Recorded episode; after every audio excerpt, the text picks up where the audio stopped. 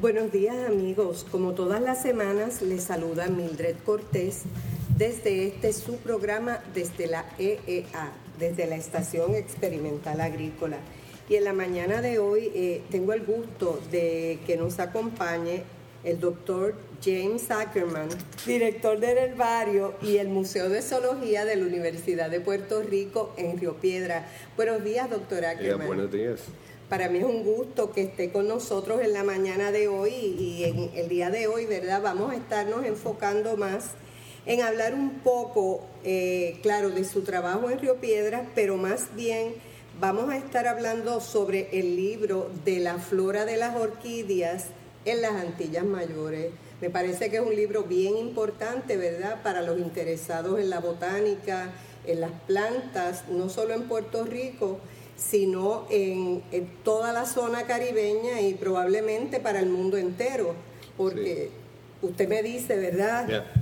Bueno, bueno es, uh, uh, in, in, my mind, sí, es, uh, es importante, pero Estoy segura de también, que es importante. You know, en la, la, flora de Antillas Mayores, esta familia es la familia más grande en, en, en el región.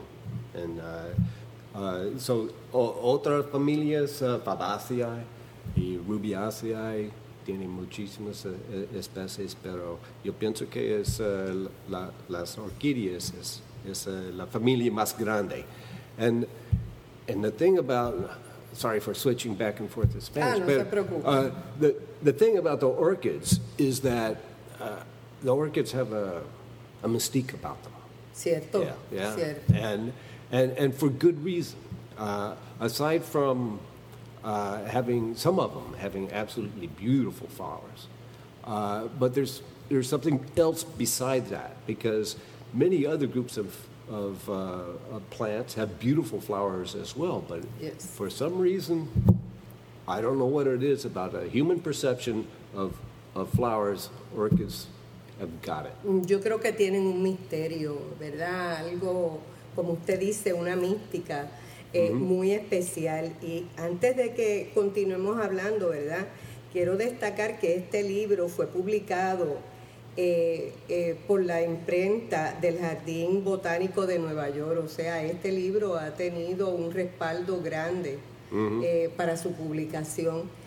doctor, ¿cuántos años hace que usted está trabajando en este libro? Ay, Dios mío. 23 años. O sea, que es, un libro que recoge una gran cantidad de información bien valiosa relacionada con las orquídeas, ¿verdad? Mm -hmm. En las Antillas Mayores. Sí, well, it's 23 years that uh, from the from the date where we decided to do the flora, but I was actually antes, working on the claro, working on the claro. flora of Puerto Rico and the Virgin Islands before that. Seguro para decidirlo tenía que estar trabajando, ¿verdad? Y uno tener una idea de cuál es la importancia que iba a tener Yeah. esta recopilación de información. ¿Quiénes van a usar este libro, doctor?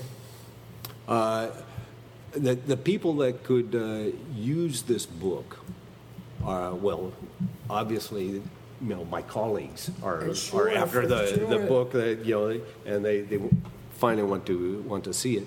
But uh, beyond uh, uh, the people that work on uh, the flora of the, the Greater Antilles um, and tropical botanists, there's a, a lot of information in this besides just descriptions and, and keys to the to the uh, to the species, which, by the way, are written in Spanish and, and English. Uh, but the rest of it is in English or English uh, that does uh, transform Latin. uh, but uh, aside from that kind of information, uh, there is a lot of ecological information. Everything I could find about the ecology uh, of every species, I put in there. O sea, es un libro bien detallado. as as detailed as as I could, well, actually not as detailed as I can make it, but as detailed as as uh, uh, keeping within the, the format and, and the theme of, of the of the book. So there's a lot of little gems that uh, that you can find in there if you're interested in in uh, any kind of um, uh, orchid group or you know you dig into there. The literature uh, search is very very thorough. I'm, I justify not only do I have all the excuse me all the uh, ecological information like when it flowers, when it fruits, who the pollinators are, whether they're selfing or not selfing, uh, these kinds of things. Uh, I, I also uh, justify uh, why I choose that name for that, uh, that particular orchid because you know, amongst uh, taxonomists, there's always little battles going on, and, and uh, someone says, "Oh no, you know, you should consider this genus or that that species, and it's not this one or that one." So, uh, I the way I approach uh, the the science in in this is, um, I will put the name out there, but I will always justify it. So if you don't if you don't uh, agree with my justification, that's fine. But at least you know Sí, pero ahí where, está. where I'm coming from. Sí, Yeah, so, sí. so it's, No fue en ningún momento un capricho, fue algo estudiado. Eh, and le- wh- which uh, which is important for those people that that grow orchids, um, because if they they use this book to learn some more about the uh, particular groups of orchids that they they're growing in their at, in their home. Uh, a lot of times, the names I use are not the, the names that uh, you know that that are on their their their the label of their the claro, plant. nombres comunes, nombres populares. Yeah, yeah, and so Lleva- so you can you can find out, you know, uh, the common names are in here too. Oh, you, you can you, you can find out why your name is not uh, not what I use. Or, so. Y le pregunto, en todas estas islas, en todas estas Antillas, ¿hay los mismos grupos de plantas? O sea, ¿se cultivan todos en las islas, en todas las Antillas mayores? No, uh, but more or less.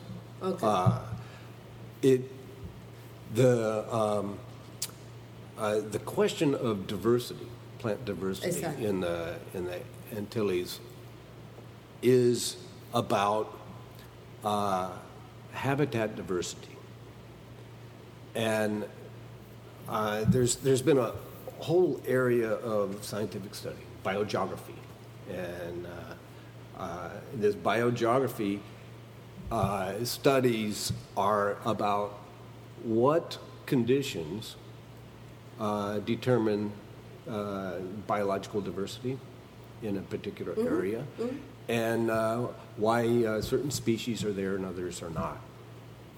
In the in the Antillas Mayores, we hay, hay un gran uh, diversidad de, de uh, uh, tamaño de, de islas.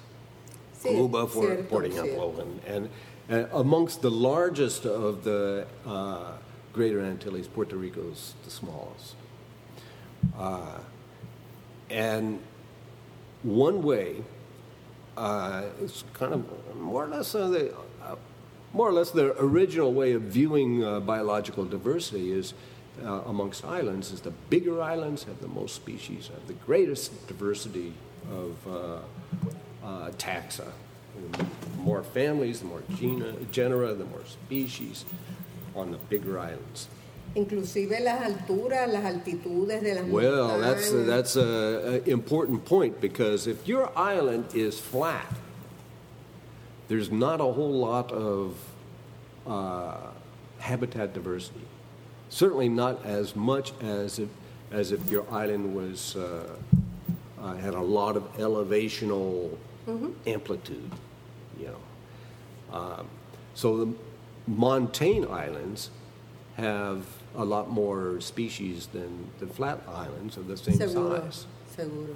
Uh, O sea, eso tiene que ver que las orquídeas necesitan para darse en su mayor esplendor una altitud y un clima particular, ¿no? mhm. Yeah, yeah. Well, uh, here in Puerto Rico, in Pico de Este, you have You have uh, some some orchids that don't occur anywhere else in in. Uh, Solamente Ah, allí, por yeah. su altura. Eh, le pregunto, ¿encontró, por ejemplo, en Puerto Rico especies que se dan únicamente aquí, endémicas de Puerto Rico o no? sí. ¿Sí? Uh, somos. no, tenemos. Um, oh, I don't remember. Uh, about 12, 13, 14 species, I think. Exclusivas de esa zona, de aquí. Yeah, por ejemplo, en el cubierto de- del libro hay una uh, flor de, uh, de Lepanthes. And en Puerto Rico uh, tenemos uh, nueve especies endémicos. In, in fact, todos de, de Lepanthes en Puerto Rico ¿O sí? uh, son endémicos. Ah, muy So, interesante, And, and, and uh, the, mo- the most species rich genus of the Greater Antilles is Lepanthes. There's uh, uh, more than 100 and I think it's 120 species de Lepanthes. de Lepanthes. And Y le pregunto, ¿las eh, Lepanthes se venden comercialmente o no son las más populares comercialmente? well, no. Uh, you can get them commercially, but from very, uh, very few growers, they're very selective.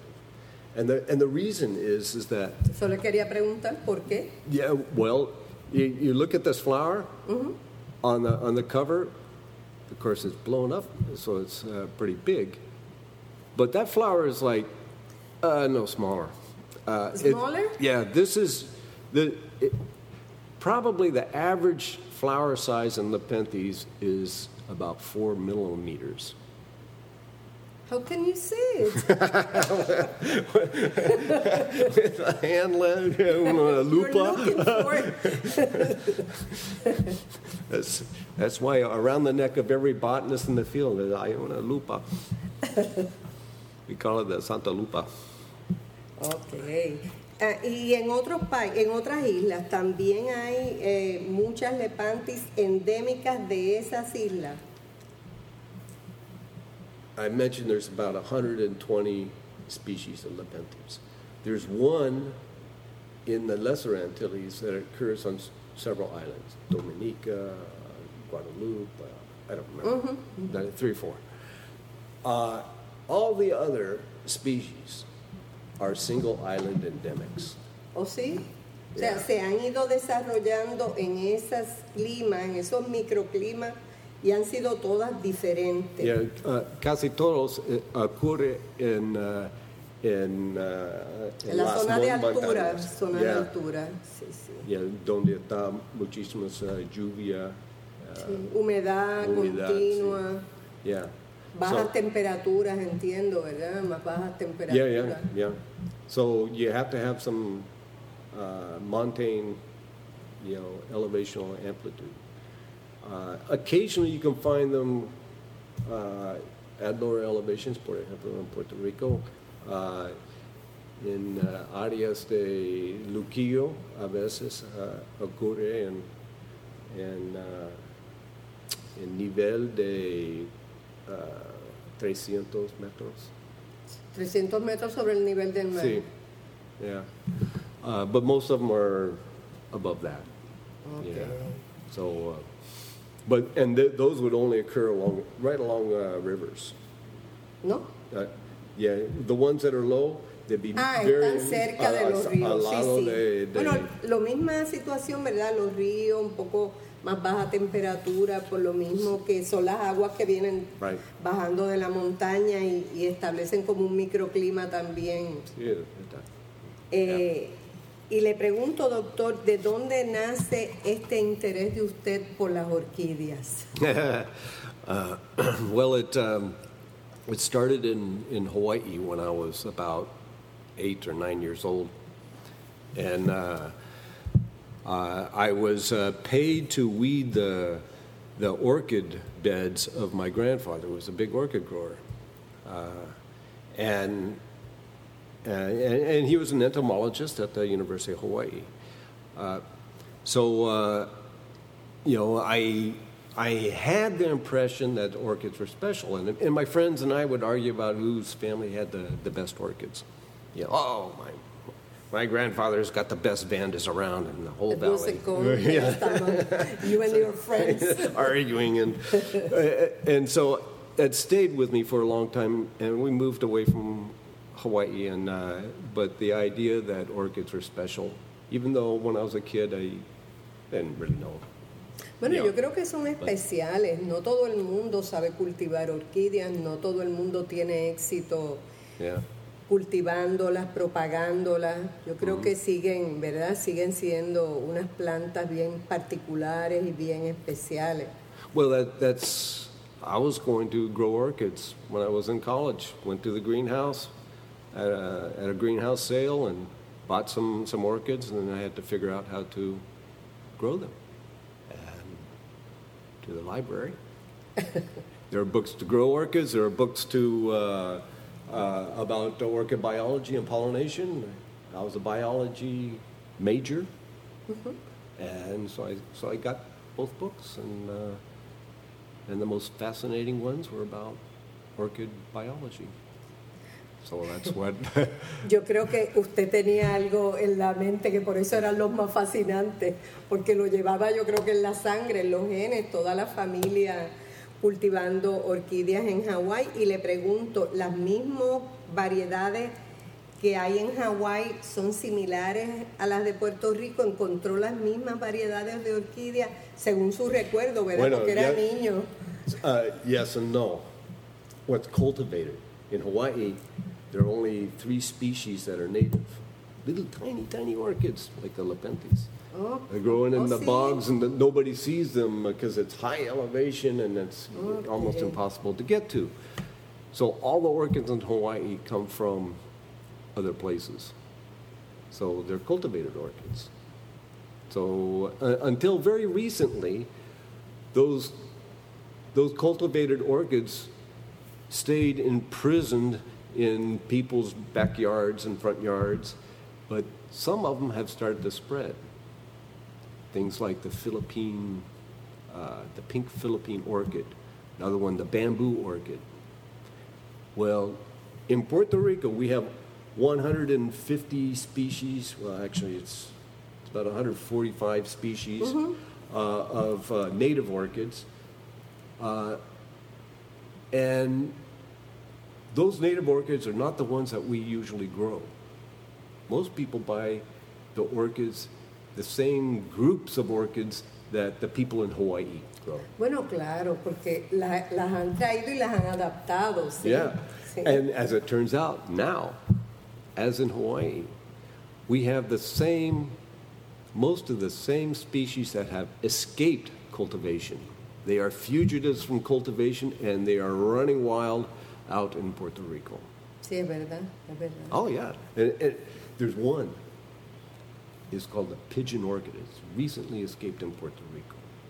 It's got white flowers, and uh, they're very fragrant.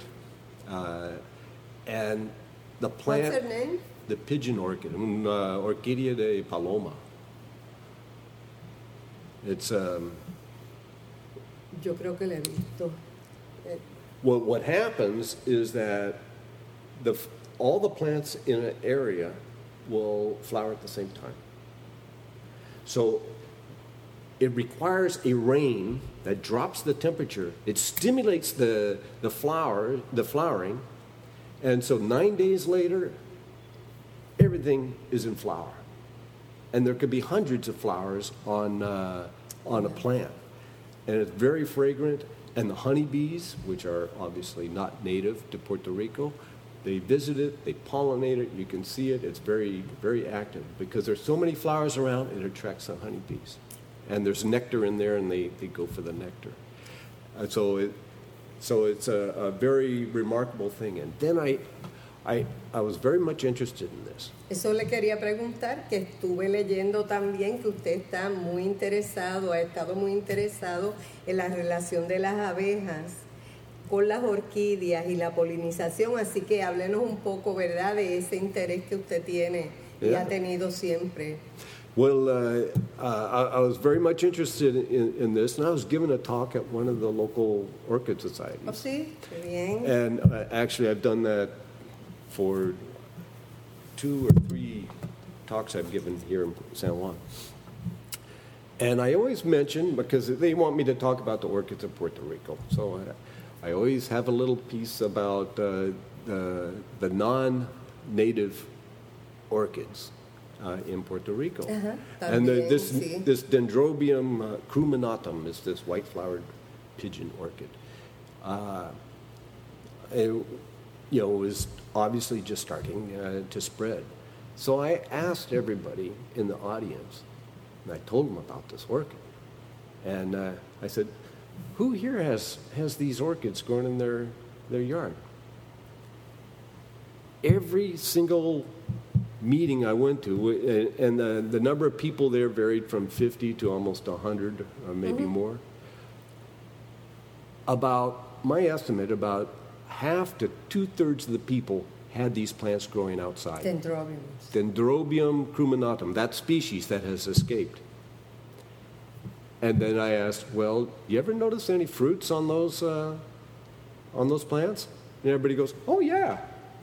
So it took me a while to notice them out you know plants growing in the uh, out in the wild. But they've been being pollinated in people's houses for a long time. And, and that's the source for, uh, for this, uh, it's not a new species, but new to Puerto Rico, this invasion of Dendrobium crumenatum. But it, it's not likely to have any negative effects. In fact, it's pretty cool. No, no, yo Yeah. creo que es muy bueno. Yeah, yeah. although, although one of my uh, uh, contacts over near, well, it was near Sabana in Luquillo. Uh, I was driving down the, the road coming out of the forest, and, and then I see this, this woman's, uh, Doña Rosa, Carmen Rosa. I, I don't remember her last name, but her whole yard was covered with the, these things, and the flowers, they weren't, op- they, they were all the flowers are, are dying, but it's all all, wa- No all la white. dendrobium, no. It's all this dendrobium, and and the, the flowers only last one day. So they open all at once, and the next day they're Yo tengo. Ahora eh, eh, estoy escuchando su descripción y yo tengo, y una vecina al frente tiene, y a veces yo estaciono mi vehículo allá, y cuando yo veo las de ella, yo sé ya que tengo que venir a ver las mías porque las mías también están florecidas. And there you have it. Exactamente. So, but but uh, Carmen Rosa, she uh, she complained about the the fragrance. And I said, well, the fragrance is very nice, you know. It's, it's... And she said, oh, no, no, no, no. Es como un cucaracha. que huele a cucaracha. yes. And I got, and I smell them. I go. Las abejas lo agradecen. bueno, a mí lo que me sorprende es que, que duran tan poco. Salen, florecen, todas florecidas y, y cierran inmediatamente. Yeah. Well, uh, so that, that's the Dendrobium cuminatum, pero tenemos uh, um, orquídeas Otras. nativas que uh, las flores uh, está abierto en el, por la mañana y por, Por la la- tarde. Cierran y ya se Ya, acabó. Se acabó. Vanilla. Vanilla es, es una orquídea. Es una orquídea también, sí. Sí, es un bejuco, pero es Sí, es una verdad, orquídea. es un bejuco. Yeah, a- Pero la hoja, ahora que usted lo menciona, la hoja sí, se Yeah. parece a muchas orquídeas.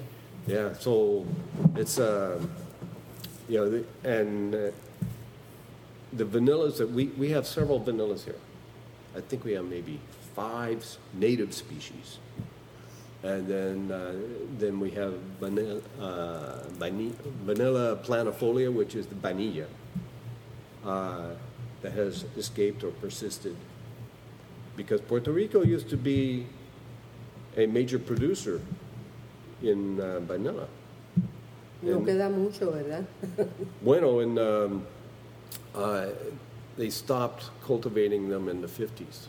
Porque, uh, there was problems with uh, Pest. um, there were problems with uh, I think a fungal disease or a bacterial disease. Okay. And, and the people over in, uh, in Mayaguez at the uh, experimental station there, both the, the federal and, uh, Uh-huh, TARS. and yeah, Both uh, uh, were working on it, especially TARS, is that? Uh, TARS is the, is the federal yeah, experiment yeah, they, yeah, they wrote a big book about uh, Vainilla? vainilla in Puerto Rico. Ah, I'm gonna look it for you. Yeah, you should have it here. Mhm. Uh, and uh, yeah, so that uh, they were they were trying all kinds of things, hybridizing with uh, the native species to try to get uh, resistance to uh, Mhm. yeah, plant diseases, but uh, they were unsuccessful. So. Uh, Se acabó entonces el cultivo so de la yeah, so there's a couple. There's a big population of vanilla phaeantha uh, in uh, Mayaguez. Sí, están silvestres ahora. Yeah, and then vanilla planifolia is, is scattered all over from uh, uh, El Yunque to to Mayaguez. You know, in different places. Bueno, me imagino en toda la zona de la cordillera central, ¿verdad? En la zona montañosa hasta Sí. Mayagüez. Yeah. Eh, doctor, eh, quiero eh, también preguntarle, en, en sus cursos, ¿usted utiliza el libro o planifica utilizarlo? Uh, no, um, porque es, uh, uh, bien caro. And it's uh, and I, I, I actually don't uh, teach um, uh, a, a class in orchids, although I suppose I, I could or should. I, I did at one time. But, uh, I teach with Eugenio Santiago Oh, sí. with uh, taxonomía de, de plantas. So we've been doing that for a long time, and of course there's a section on on orchids, uh, and and so um, uh, you know we're, we probably won't use it for for text. O sea, It's puede a- servir it's a- también como un libro de texto, además del libro no, de no, es un referencia. referencia. Es un libro, libro de re- referencia Yeah. mayormente. yeah. Y si a alguien le interesara comprar este libro, ¿dónde está disponible? Um, in uh, uh, Amazon, in uh, from uh, uh, New York Botanical Garden, y uh, you know, pronto uh, en el uh, Jardín Botánico de uh, Luis uh, Munoz Marín.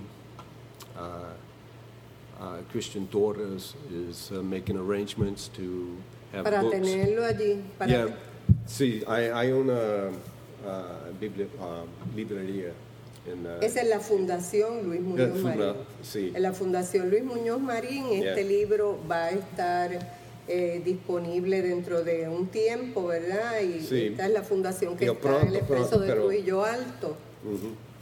Yeah, y no estoy seguro si él tiene el libro ahora. No, no, por eso le digo que en un futuro va a Ya, estar ya. disponible. Ya, sí. Eh, yo pronto. creo que es un libro bien, bien interesante, bien importante para todas las personas interesadas realmente en, en- en el cultivo de las orquídeas, sobre todo que está enfocado en las orquídeas que tienen nuestro clima, está enfocado en, en las orquídeas de las Antillas Mayores, ¿verdad? Sí. Donde tenemos climas similares y a la vez nuestras particularidades en cada una de estas islas. Así que no solamente le va a interesar a la gente en Puerto Rico, creo que podría ser de mucho interés para personas de todas las islas mayores. Sí. ¿Estoy correcto? Sí, yeah. Pues doctor, le doy las gracias por estar con nosotros en la mañana de hoy y quiero desde aquí invitarlo a que hablemos en un próximo programa sobre el herbario eh, del, del recinto universitario de Río Piedras del que usted es director y me Sí. parece que vamos a tener una conversación también bien interesante Gracias. sobre el mismo. Yeah, I, I love it. Yeah. Pues muchas gracias y que tengan un lindo día. A ustedes amigos, muchas gracias y los espero la próxima semana con un programa es relacionado con la agricultura de Puerto Rico y también con los recursos naturales y el ambiente.